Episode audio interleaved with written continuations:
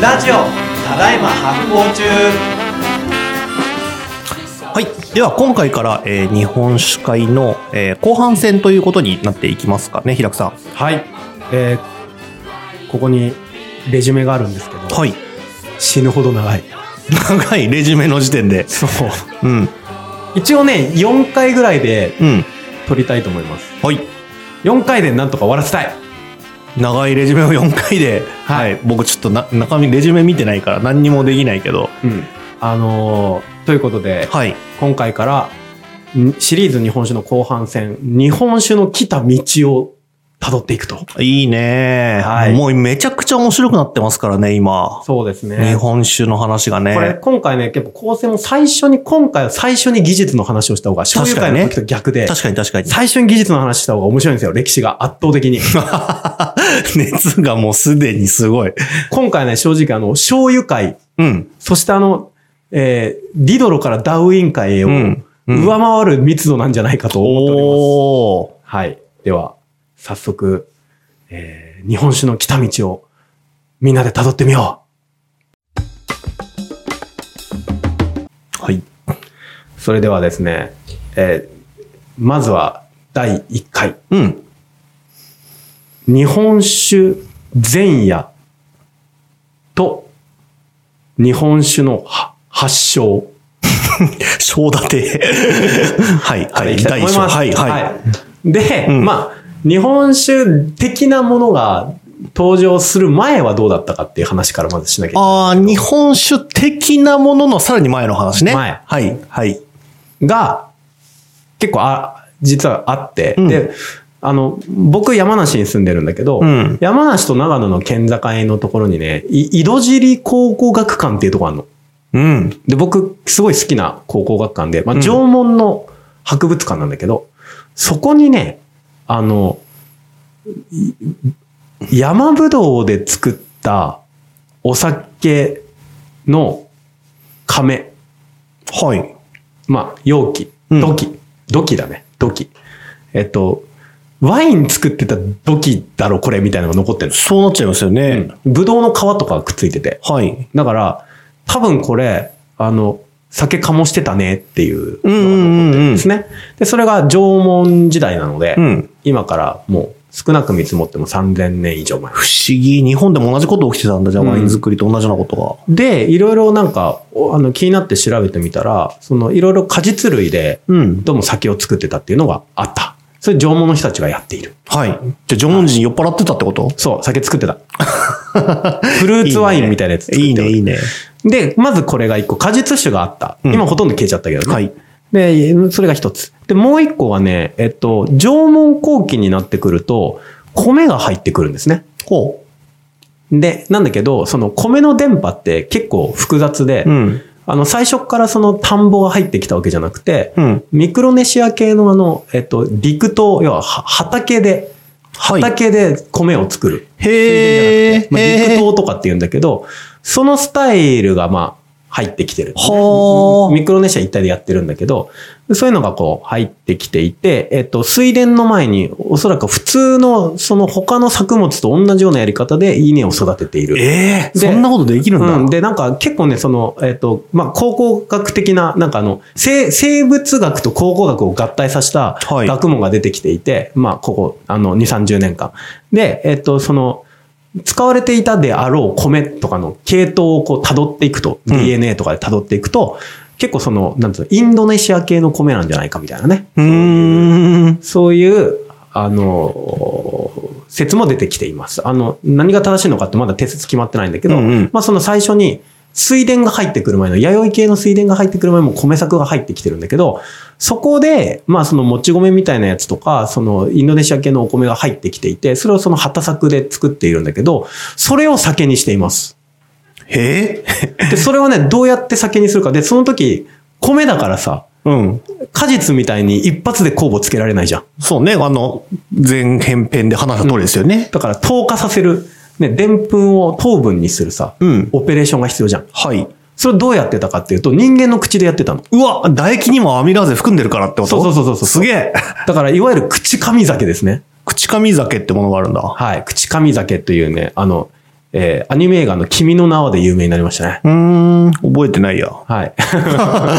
見た気するけど。あっさりした米粉が、あの、口噛酒っていうのが出てきて、これはだから、あの、お米をね、くちゃくちゃ噛んで、はい。えーくちゃくちゃ噛むと口の中にその、アミラーゼってあの、こう麹が持ってるのと同じ酵素がうんうんあるので、くちゃくちゃ噛むと、でんぷんが糖分に変わって甘いお米になる。それをペッて吐き出して壺に溜めて、やば それをで、その、う甘いくちゃくちゃくちゃになったお米が、あの、酵母が生えて酒になるっていう。はあ。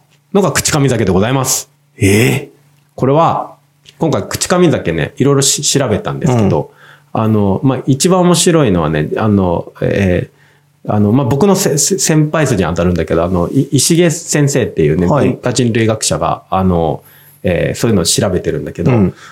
まさかのね、これ知らなかったんだけど、明治時代まで日本やられてたんで、口噛みな酒。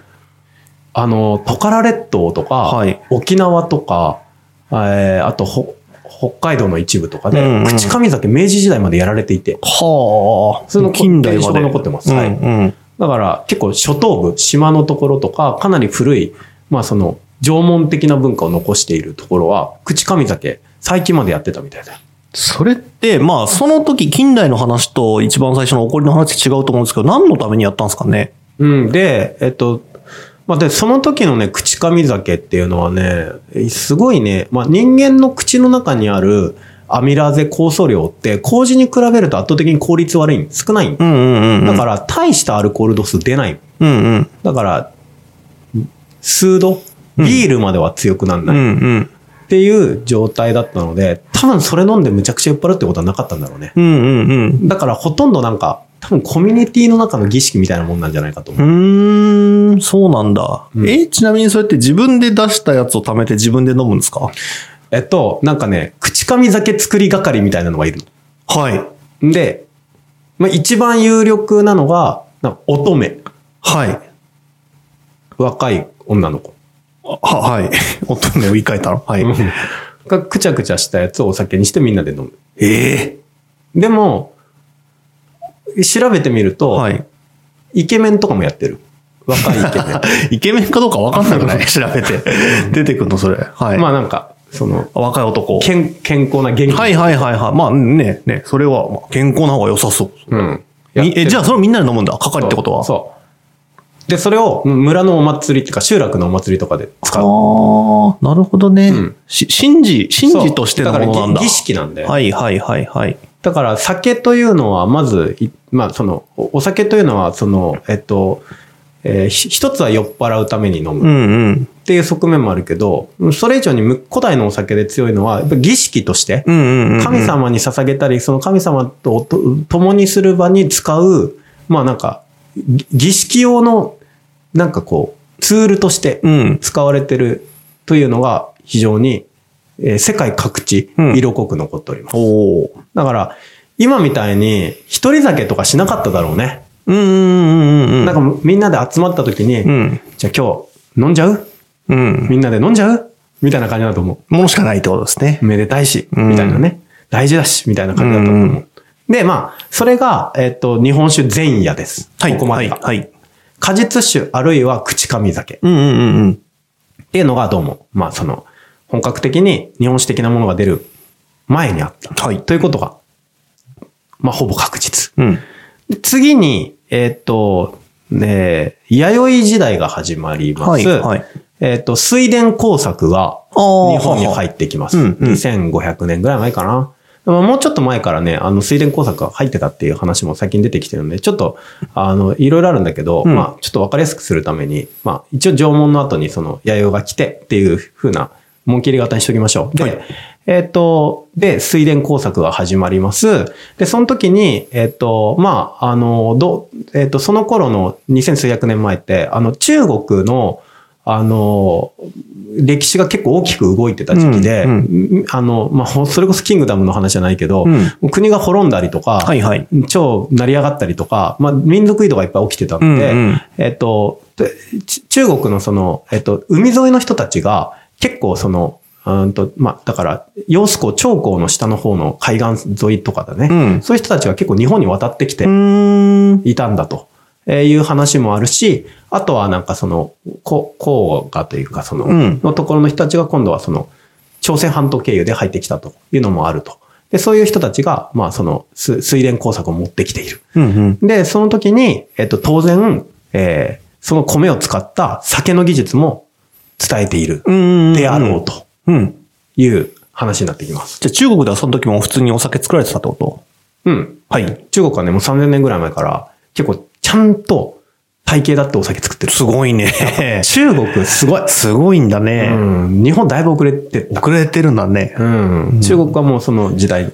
ちなみにさ、なんか余談なんだけど、あの、まあ、キングダム好きの人、まだ出てこないか。あの、えっとね、えー真の始皇帝。うん。あの、初めて中国を統一する王が出てきて、真の始皇帝って、あの、晩年にね、あの、不老不死を夢見てね、うん。アジア中にね、なんかこう、うーんと、使いを出すんだよね。うん？不老不死の薬を見つけてこいと。はい不老不死の方法を見つけてこいって言ってる。その時に、まあ、すごい高名な医者だったジ福という人がですね、うんえー真の始皇帝の願いを叶えるために、まあ、東の端まで行く。ほう。で、そこで行方不明になる。え、という除福伝説というのがですね、上福伝説。中国に残っているんですはいよ。一説によると日本に行ったのではないかと。へえ。いわゆる伝説があります。はあはあはあ本当かどうか知らない。で、ジョフ君も最近、あの、まで、その架空の人物なんじゃないかと思ったんだけど、はいなんかジョフク村っていうところがあって、え、日本に？いやいや、えっとね、中国に。はいで、ジョフクの子孫があ、いるんだ。で、そこの伝えによると、ジョフクは、あの、東の果てに行ったきり帰ってこなかったとはい。いう、え伝承が残っている。うん。で、まあ、ジョフクみたいな、まあ、ジョフクみたいな人がね、ジョフクかどうか知らないけど、うん中国から来て来た人たちが、まあ、いろんなその農業技術を伝えたのではないかとか、薬学とか農業技術を伝えたのではないかという、えーお話が残っております。うんうんまあでも、あの、ジョフクのやつはちょっと定かではないんだけど、おそらくはそういう大陸から渡来して、かなり高度な文化を持っていた人たちがうんうん、水田工作を教え、さらにその水田から取れる米を加工した技術をいろいろ教えたのではないかというところから、まあおそらくは日本酒の前哨戦が始まっていきますということなんですね。で、それで、えっと、まあその、えーおそらくはそれで米の、えっと、中国式の麹を使った、麹の糖化、カビの糖化技術を使った酒造りがおそらくは始まった。ほう、ほう。紀元後とかにはもう始まっていそう。うん。だけど、わかんない。なぜかというと、あの、日本にはまだ文字がほとんどないので。はい。はい。なんで、ちょっと確たることはわからない。うん。で、日本で初めてその文字のドキュメントが出てくるのが8世紀頭ですね。その辺が一番最初に話した1000年以上前から作られてたってとこのこの時代の差ですよね。あのーその時に出てくるのが、かの有名な古事記と日本書紀。はい、はい。あれ、しあの、あれ、醤油の会の時に出てきたね。出てきましたね。はい。あの、国生みと国納め神話を収録している、まあ、日本書紀と古事記って、うんほとんどコインの裏表のようになっている、まあ、その、歴史的なドキュメントが、神話、神話のドキュメントが出てきますと。で、えっと、この時に日本酒、酒がもう出てきてます。うん。で、この時に酒がどういうふうに使われてるかっていうと、えー、スサノオノミコト、うん暴れん坊の英雄ですね。うん。スサノオノミコトは、ヤマタノオロチという蛇の化け物を退治する話でお酒が出てきます。ほう。はい。で、これどうしてるかというとですね、あ、えー知ってるぞ、その話。酒でベロンベロンに、あの、酔わせて、そうだ。その大蛇を。で、酔っ払った隙に首切って殺す。そうだ。そうでした。ランマ2分の1で読んだ。ラムに分した。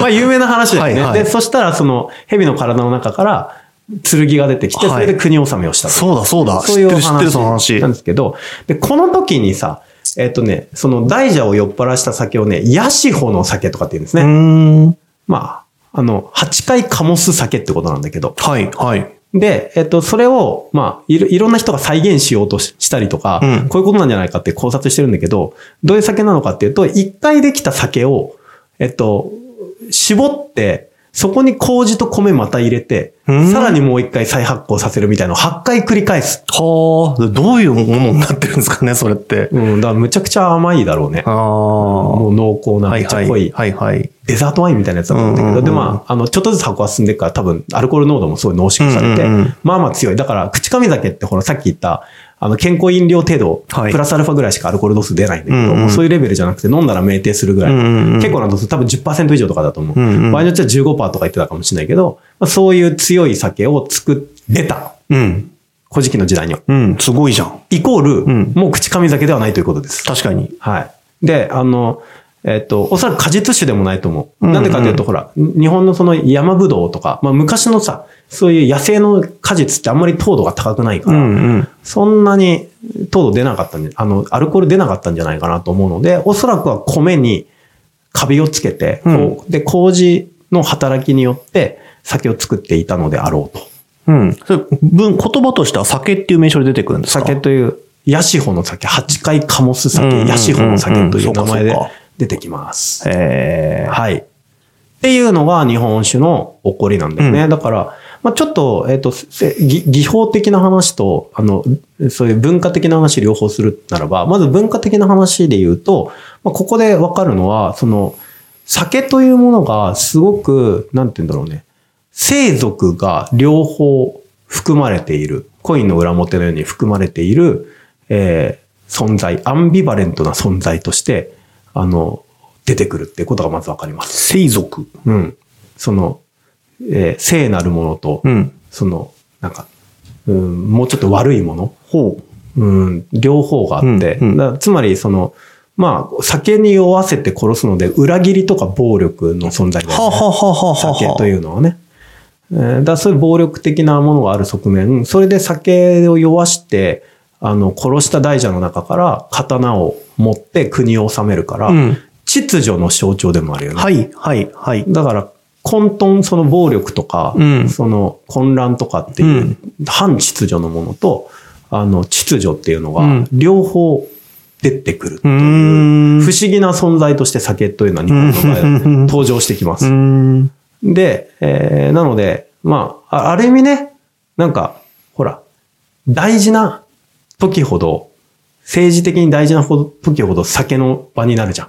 はい、はい。そういう意味では秩序じゃん。確かに。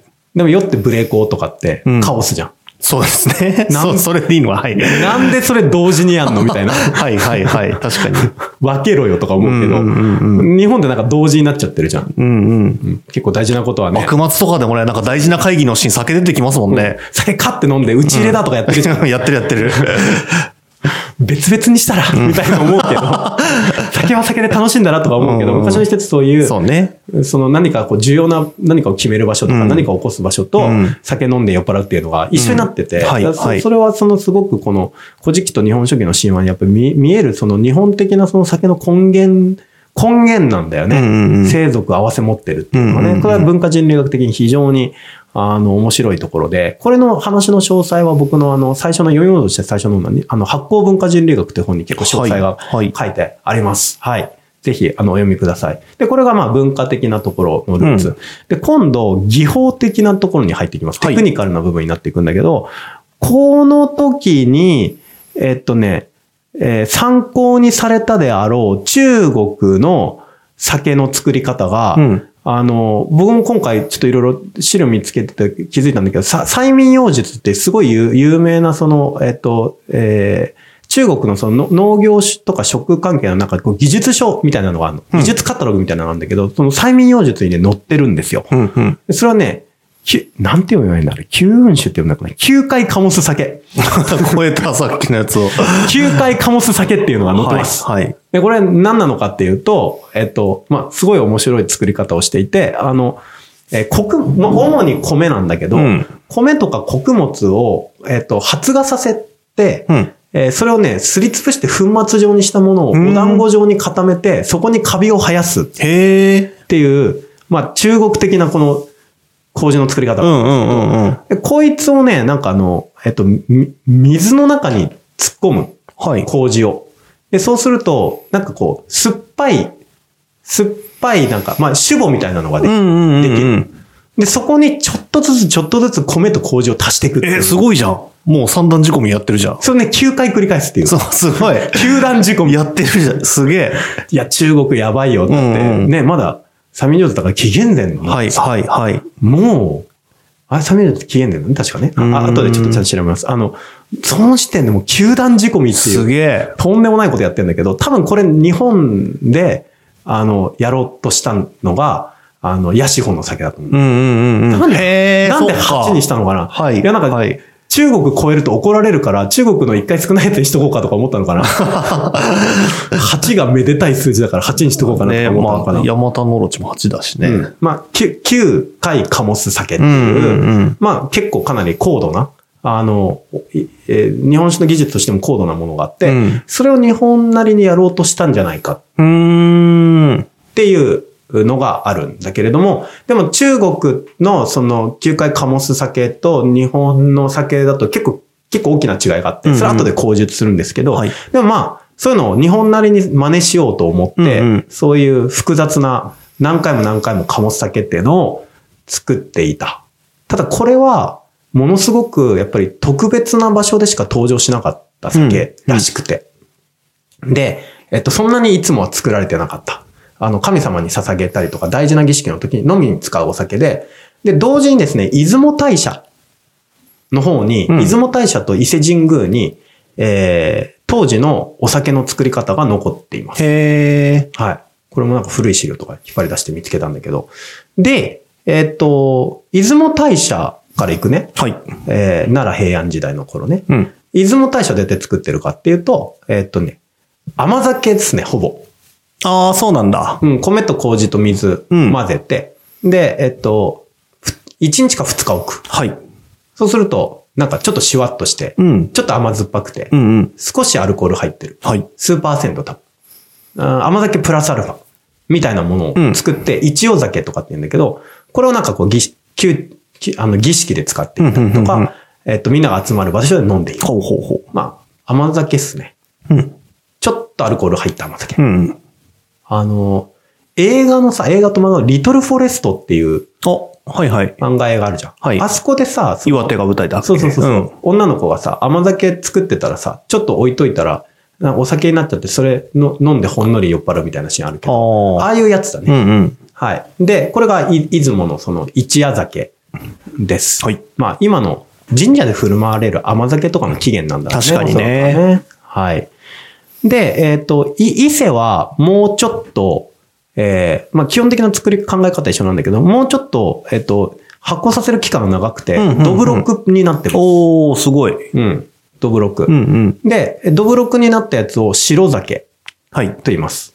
で、そのドブロックに灰を入れて、はい。うん、グレーのドブロックを作ってます。なんで？それ黒酒と言います。うん。で、これ結構大事で、あの、炭を入れるとね、腐らなくなるんだよね。へえ。酒が長期保存できるへえ。この技術は結構近代までずっとやられていて、はうんは灰餅酒とか言って、悪餅酒とかって言うんですけど、あの、こう灰を入れる技術っていうのがあって、で、えっと、す、す、あの、すぐダメになっちゃう やつは白酒。あ。うん。もうちょっと持つのは黒酒とかって言って、白と黒を両方、あの、お供えするとかっていうのが、あの、神社の古いやり方で残っていたりとかして、ええ。灰とか炭とか入れて人体になんか影響ないんですか？うん、大丈夫。そうなんだ。うん不思議。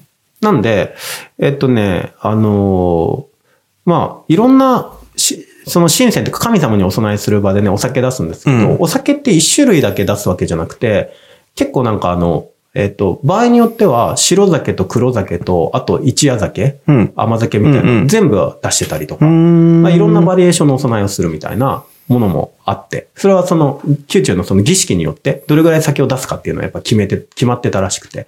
まあ、意外にいろいろ作っている。で、それプラス、そのヤシホの酒、うんうん。何度も何度も重ねて、気上酒みたいなやつだよね、今の日本酒でところ、うんうん酒で酒を仕込むっていうやつも一応、スペシャルに作ってはいるので、結構、もう、奈良平安時代で割と複雑だなって思ったうん、確かに確かに。うん。でも、残念ながらまだ、えっ、と、ちゃんと絞った酒がないんだよね。はい、はい。そうですよね。うん。上積みを取って、うん。あの、まあ、一番スペシャルな酒は、その、何回もかも、醸して、うんうん重ねて醸したやつの、あの、上澄みの部分をこう取って、こして、それを、がかなり透明に近いので、あ、はあ、はあ、はそれあ。それをその、まあ、あの、す澄んだ酒として、うんうん酒、あの、一番上等なお酒として、えー最もその、大事な祭り、あとは神様天皇に捧げるためのお酒として使っていたとうんうん。いうのがあります。ここまでが、ここまでが、えーっと、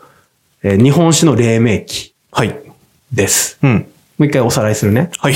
まずは、うんえっと、えー縄文時代には、うんフルーツワインと、うん。あとは、口噛み酒うん。口でくちゃくちゃ噛んでうん。米を醸したやつがあった。これは、日本酒黎明期で、はい。弥生時代になるとうん、なくなっていくんだね、はい。だんだん。で、次に弥生時代で水田が入ってくると、中国から、えー水田技術と一緒に、その麹を使う技術みたいなのが入ってきますと。で、その中から生まれてきたのが、えっと、い一番最初のシンプルな、えー日本酒のあ原点うん。です。あの、米と水と麹を混ぜてはい。やるどぶろく。うん。軽め。出雲大社は、の一夜酒は軽め。うん。伊勢神宮はもうちょっと長かった。はいはいはいアルコール出して。うんうん。で、特別な時に何回も重ねて、気上酒みたいなやつを作って、あの、酒で酒を仕込みみたいなやって、甘くてアルコール度数が強いやつを作る。うんうんうん。ここまでは、奈良平安の日本酒というものが初めて歴史に登場した頃に作られていたであろうものでございます。はい。ここまで OK。オッケーオッケで、これの、えっ、と、日本酒のうん大元になっているもの、えっ、と、おそらくは、その、フルーツワイン、縄文時代のフルーツワインとか口噛み酒は、これは誰かから教えてもらったとかじゃなくて、自発、なんか多分自然発生してんじゃないかなと思う。フルーツは潰してやっとくと勝手に発酵するし、うんうんうん口も、すあの、異なった文化間でいろんなところでやられてるから、うんはいはい多分みんな同時に気づくやつ。ー。はいはいはい。まあここまではだからそういう意味では系譜はない。うん自然発生的に出ている。はい。で、日本酒の系譜は明らかに中国大陸から来ている。そういうことなんですね。で、水田工作と一緒に、うんその麹というものがはい持ち込まれて、えーできたものであるうんうんとうん。いうことは言えるかなと。工程がその一つもんね、そこにはね。そうなんです。うんうんで、ここで、はい。麹では、中国からもたらされた麹とは何かという話をします。しょ。で、麹はね、系譜があるんだよね。はいやっぱり。まあ、僕ほら、どっちかというとこ麹の勉強相当厚めにしてるね麹のフィールドワークいっぱいやってるから、あの、中国でもいろんな麹僕見てきてるんだけど、中国の麹って、あの、えっとね、蒸したお米を、あの、粒のまま発酵させるものがない。はいはい、そうなんだ。だから、日本式のバラ麹って言うんだけど、穀物をそのままの形でうん蒸し上げたものを、えーカビをつけてモコモコにしてフレークみたいにするみたいな、あの文化はない。うんうんうんうん。なくて、大体みんなね、引くんだよね。へえ。引くことすごい多くて。はいはい。で、もっとえ粗くするってこと？そうそうそう。んんで、ひ引いて粉にしちゃう。はい。で、えっと、む、むえっと、よく、今よく使われてるの、麦と小麦のふすまとかうん。を、もう粉じゃん。で、粉にして、それをこう、ブロックみたいに固めて、そこにカビをつける。うーん。みたいな作り方が多くて。で、それをさらにまたもう一回粉化して振りかけたりするうんんだけど、うんうんうん。粉にすんだよね。で、その時に、えっ、と、えーえっ、とね、中国はそういう意味では、なんかこう、粉を固めて麹にするっていう技術が多くて、うん。えーほほぼほぼそれがもうメインで使われていて、それを二つに分化していくのね。一つは極といって、あの、今中国でメインになっている小麦の粉。まうんうんうん。あそこにあの、冷えとか泡とか混ぜたりするんだけ？ど、基本麦。はい。麦の粉を固めて、ブロックにして、こう、麹にするっていう、うんそれを極極と言って、えっと、えーこれを、これが今の日本の漢字の麹？あの、麦片にああ、はいはいはい。聞くの。麦あの、に聞くのやつうんね。これが、えっ、と、えー極えー中国で言うと極というものの、あの、おおえー由来です、うん。で、これが中国ではメインになりました。はい。でもう一個中国でかなり古代、あの、中世全然入る前に廃れちゃったうん麹の作り方があって、それを月と言います。月。日本語で言うと米のもやしと言います。すげえ難しい漢字書くんだけうど、ん。夏目みたいな感じなんだうけど、ん。まあ、あの、あ、夏目みたいなね。月っていうはいものがあって、それは何かっていうと、えっとね、玄米をうん。発芽させるの。はい。で、発芽した玄米をまた引いて粉にして、うん。やっぱ粉にはするんだ。そううん。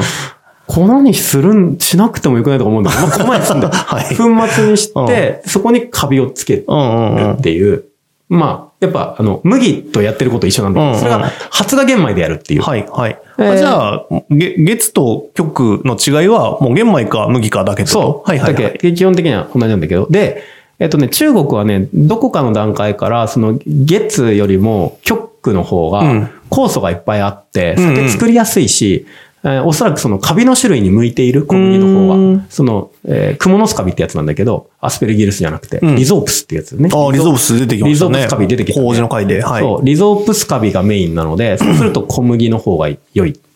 ポテンシャル発揮できる。うんうん。で、えっと、米はアスペルギルスの方がいいんだけど、中国はあんまりアスペルギルスいないから、うんうん。だからなんかこ米、米の粉とリゾープスってちょっと噛み合わせが悪い。うんうんうんうん。から廃れてったんだよ。はいはい月というのが。うんうんでも昔あったんだよ。で、日本におそらく月が入ってきている。うん米のもうん、やしそっかそっか。うん。で、えっと、それをね、米のもやしみたいなものとか、あとその曲も作ってた名残がある。うんうん平安時代とかに。やってる多分。ほう。作ってる中国式の。うんなんかこう、粉にしちゃうやつ。はい。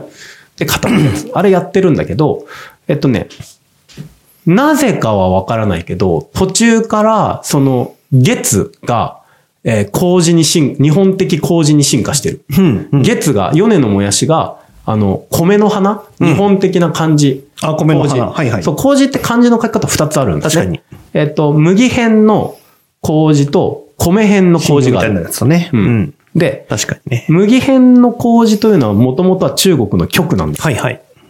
で、それが変化していって、今うん日本で使われてるんだけど、うんでも本当は日本で使われてる麹で一番多いのって米麹じゃん？うんうん。だから、えっと、ルーツは月なんですよ。うんうんうん。でもその月が、えっと、どこかからこの米の花っていう、大和漢字になって、日本でしか使われない漢字になって今に至るんだよね。だから、えっと、中国の麹と日本の麹っていうのは道が分かれた。うん。あの、結構お、おお茶とかね、精進料理とかの時も話したんだけど、なんかあの、中国では歴史の流れの中で消えていったものが、なぜか日本では別のやり方で発展したみたいなものって結構あって、麹もその一つです。で、すごい、なんかね、やっぱ、全然中国のフィールドワークした時にやっぱり、すごいやっぱ違う。うん。うん。だから中国、僕、あの、まあその、極の文化って、すすごい日本と真逆で、いろんなものを混ぜちゃうのね。うん。だから、えっと、僕が一回びっくりしたのは、あの、漢方薬、薬草を混ぜるっていう麹の作り方を体験したことがあって、あの、なんか、鉱山に生えてる、すげえなんか、ばすごい蛍光色の緑とか出す変な、うん変な薬草があるんだけど、それを天日で干して、砕いて粉にしちゃって、その極に混ぜる。カビをつける前の時点で混ぜていく。混ぜてた。うんうん。で、それで、なんかその薬草が入ったそのレンガ、ブロックみたいなものを、うんうん。あの、麹にしていく。みたいな、なんかフリー、すごい。なんかもう粉にしちゃうから何でも混ぜちゃうみたいな。ああ、そういうことか。そうだだそういうので、えっと、だ中国の麹のバリエーションって実は日本よりも多くて、へえ、面白い。でもそれは粉にすれてるからなのかもしれないか。うんいろんなものでやれるんだよね。で、で、その中で、でも日本は、だだ醤油も一緒だよね。醤油もさ、草火塩とか、はい。ね、肉火塩とかいろんなものがあったけど、黒火塩だけが、あの、日本的なその火塩の系譜として発展したって話をしたじゃん。あの、麹とか日本酒もそうで、中国って日本よりももっといっぱい実はいろんなお酒の作り方とかうんうん。があるんだけど、その、えっと、月を使った、えっと、甘酒っぽいやつが日本でメインになって発展してったんだけど、うん中国では別にその酒はマジョリティではない。うん、うん、うん。うんどっちかっていうと醸造酒より、なんか焼酎みたいなやつの方が強いので、はい。だから中国ではマイナーなんだけど、日本ではそのマイナーなやつがなんかすごい国酒としてね、国のお酒として超、超スーパー、なんていうの大事にされて発展して独自のカテゴリーになったっていう感じですよね。うんうんうんだその一番最初のターニングポイントは麹なんだよね。うん。で、麹を使うっていう文化が中国から来たんだけど、最初だから中国のから伝わったものをそのままやってたんだと思う。うん。で、ちなみにね、麹って、ちょっと日本酒に関係ないんだけど、もう一個漢字があって、それね、あの、えっと、えー、ち、ちとかって言います。うん。あの、トーチ。あ、トーチの？うん。はい。あれは何なのかっていうと、豆自体にカビとかをつける。はははははは。発酵させる。のも、確かにその話も出てきましたね。そうそうそう。ただそれ酒には使わないから。うんうん。あれなんだけど、で、酒で使うのは、その、極か月かどっちかで、うんうんで、日本の場合は月になったとうん。いうことですね。はい。ちなみにでもね、麦で酒作る文化も、九州では一部あるから、へ麦麹を使って酒を作るっていう文化もあるはあるので、まあその、極、極というものが日本で本当に全然受けられなかったってわけではないんだけど、うんうんでもまあ、日本酒作りというものにおいて言うと、この月というものの、あの、系譜が日本化して、いつからか粉にするのをやめて、粒のまま使うようになったと。ーうん。そそれがターニングポイントです。ね、クモのスカビに合わせて麦が使われてたのと、まあ逆の流れっていうか、日本にはアスペルギルスがいたから、それに向いてる米になってったみたいな、なんとなく、そうだよねそういう流れなのかなと思いますけどね。うんそう思う。あのね、実は、その、リゾープスとアスペルギルスのカビって、全然なんか生態違ってて、うんうん。えっとね、えーえーリゾープスのカビって、むっちゃ根っこ張るのね。へえ。むっちゃ根っこ張る。要は、はいえー前にも話したけど、あの、えっと、菌糸がすごい伸びる。うんうん。で、上の草の部分の胞子が大して伸びない。はい。だから深くいって、うん表面にあんま出てこないやつだけど、日本のアスペルギルスって逆で、根っこちょびっとしか生えなくてうん、胞子めっちゃぶわって出てる。で、そうなった時に、えっと、レンガ状のもの、そのブロック状のさ、このようなああ、そっか。深さあるじゃん。そっか。深さ。うん。で、対して粒一個一個バラに、バラバラにすると深さないじゃん。確かに。深さないけど表面積360度全部確保できてるの分かる確かに、本当だ。そう。そこで多分分岐したんだと思う。へえ。と僕は思っている。確かに。じゃあ、アスペルギルスのための材料であり、形なのか、あれ。そうで、あの、めっ月ちゃ面白いな月はそれリゾープスのための形だったんだよ。そうだわ、うんそういうことだ。で、日本アスペルギルスのが多いしな、みたいな。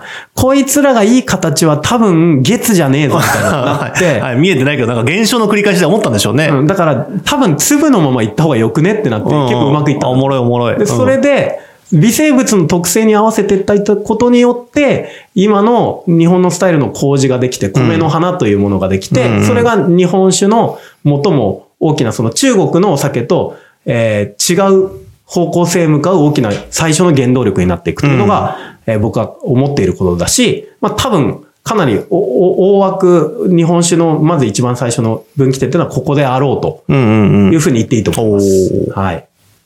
というところで、第1回目はここまででいいかな。うん。はい。結構いっぱい話しましたね。はい。じゃあ、じ、次回へ。4回でまとめたいおじさんだから。確かにぎゅうぎゅうだ。ここからは CM です今、皆さんにお知らせしたいのは、こちら、えー発酵デパートメントと土田酒造がコラボして作ったですね、オリジナルの日本酒です。うん。その名も、金の見える清気酒。なぬ金見えちゃう？金見えちゃう。うん。あのねどういうことか？これね、まあ、飲んで金ってみましょう見えないはずなのに。あの、これは実はですね、あの、お酒、酒母を作りながらですね、酒母の中で微生物がどういうふうに増えていくかっていうことを、えーデータによって可視化しながら醸すっていう。い何？どういうことですか？や、と友達にバイオタっていう、はいあの、微生物の解析サービスやってる素晴らしい会社があって、でそこと一緒にですね、このお酒醸してる間に微生物どうやってね、増えたったり変遷したりするか見てみようぜって言って作ったらめちゃくちゃ美味しいお酒できちゃって。へえ。あ、そういうこと？そう。で、もうこれはちゃんと売ろうってことになりまして。あ、マジで見ながら作ったってことなんだ、じゃあ。へえ、すごい。でね、あの、ちょっと、これ、ユ YouTube の人はね、あの、あ、まずは乾杯しましょうかね。じゃあ、乾杯。乾杯。よいしょ。んあ、え、うまい。面白いでしょ？うんうん。これあの、ちょっとね、甘うまい。YouTube の人ね、えっと、どれぐらい見えるかな？あの、見せてますね。はい。ラベルがね、うんその微生物のグラフになってんの。あ、そうなんだ。これグラフなんだ。だから本当に見えてるんですよ。えどんな菌がどういう風にいるかみたいな分布が。パッケージになってます。うんラベルになってますので、まあ、えっ、と、そういうね、実験をしたお、実験をしながら作ったお酒で、うんうん。で、QR コードがね、ラベルに入ってるんだけど、はい。この QR コードを読むとね、論文にアクセスできます。ほう、なぬ これで、る研究してみてどうだったかっていう論文を出はいはいしたので、それにアクセスして、うん。えー 実際にマジで微生物がどういう風になってたかわかるっていうそういうこと？そういうコンセプトのお酒なので、金の見える清気酒っていうお酒なんですね。ああ、作ってた時だけじゃなくて飲む人も見れるってことね、これで。でこれね、作ったね、あの、えーえーその土田酒造の当時の、あの、星野元気くん曰く、めっちゃポテサラに合うんですよ。ポテサラ用の日本酒ですって言ってたんで、ポテサラね。ちょっとポテサラと合わせてみません、はい。で、出してくれてますね。よいしょ。ポテサラと日本酒ね。ね、ちょい一瞬意外な組み合わせですけど、ちょっと一瞬どうぞ。